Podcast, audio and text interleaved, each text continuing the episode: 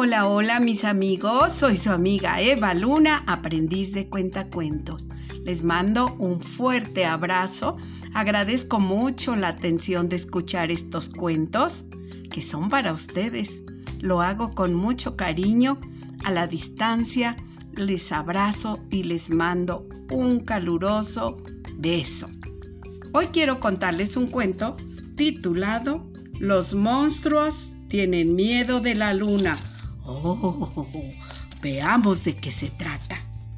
Érase una vez una niñita llamada María. A María le encantaba divertirse todo el día.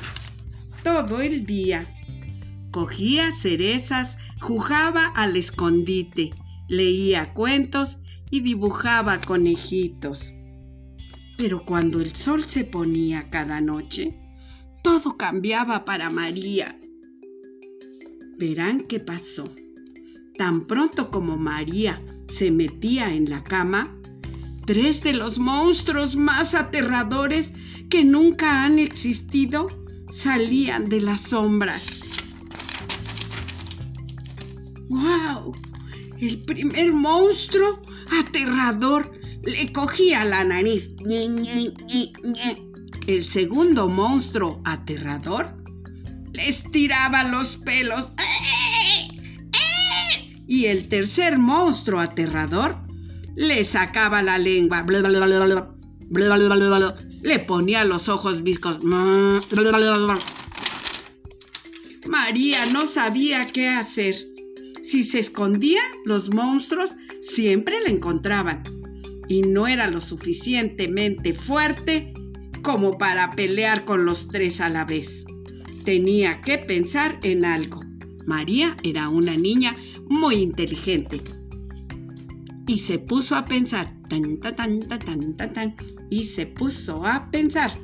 Una noche, María se asomó a la ventana y se dio cuenta que el cielo estaba iluminado por la luna.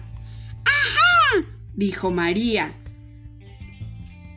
Se repitió a ella misma. Como los monstruos solo salen de noche, deben de tener miedo a la luz. Esta noche meteré la luna en mi habitación y así no me molestarán nunca más. Así que María tomó unas tijeras gigantescas, recortó la luna del cielo y la metió dentro de una preciosa jaula que era para pájaros. La colgó encima de su cama. El plan funcionó a la perfección. Los monstruos dejaron a María tranquila por un tiempo pero en las calles la luna había desaparecido. De repente, todos los gatos de la ciudad estaban a oscuras y no podían ver nada, nada que nada. A oscuras, sí, los gatos se tropezaban con todo.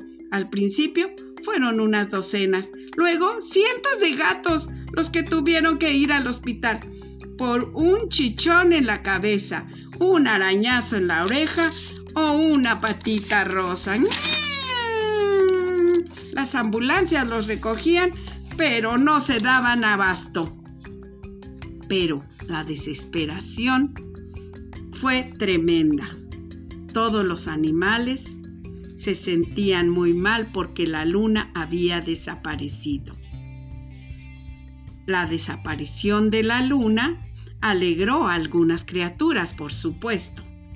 Las ratas que estaban acostumbradas a las cloacas oscuras ya no tenían miedo de los gatos del barrio.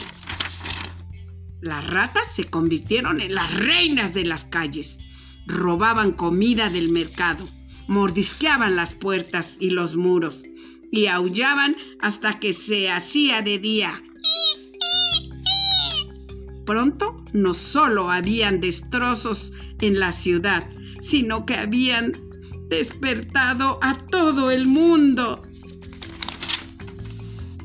La situación se volvió intolerable. los gatos se decidieron a ir a ver a su rey para contarle el entuerto que estaba pasando. Fueron a pedirle que les ayudara. Así pues, su majestad el rey, ta ta ta ta ta ta ta ta, el gato, acompañado por su primer ministro, fue a ver a María. María, dijo su majestad, los gatos ya no podemos salir de noche. Las ratas han conquistado las calles y ahora no tienen miedo de nadie. Debes devolver la luna al cielo, María. El rey gato le dijo, la luna no es la única solución, María.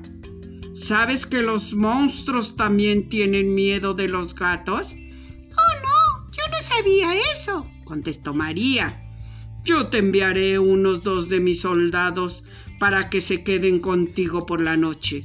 Dormirán a los pies de tu cama y mantendrás alejados a esos horribles criaturas. A cambio nos tienes que devolver la luna.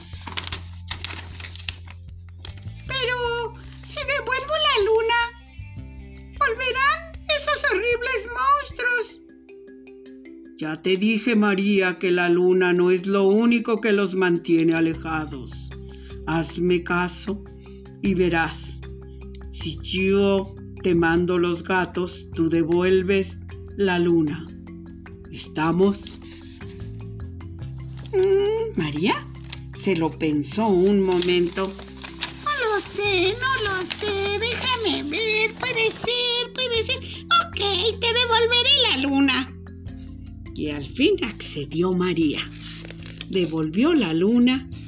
El rey gato le envió dos de sus mejores gatos cuidadores. Y a partir de ahora, cuando veas una niñita con un gato durmiendo a los pies de su cama, ya sabrás por qué. Y colorín colorado, este cuento ha terminado.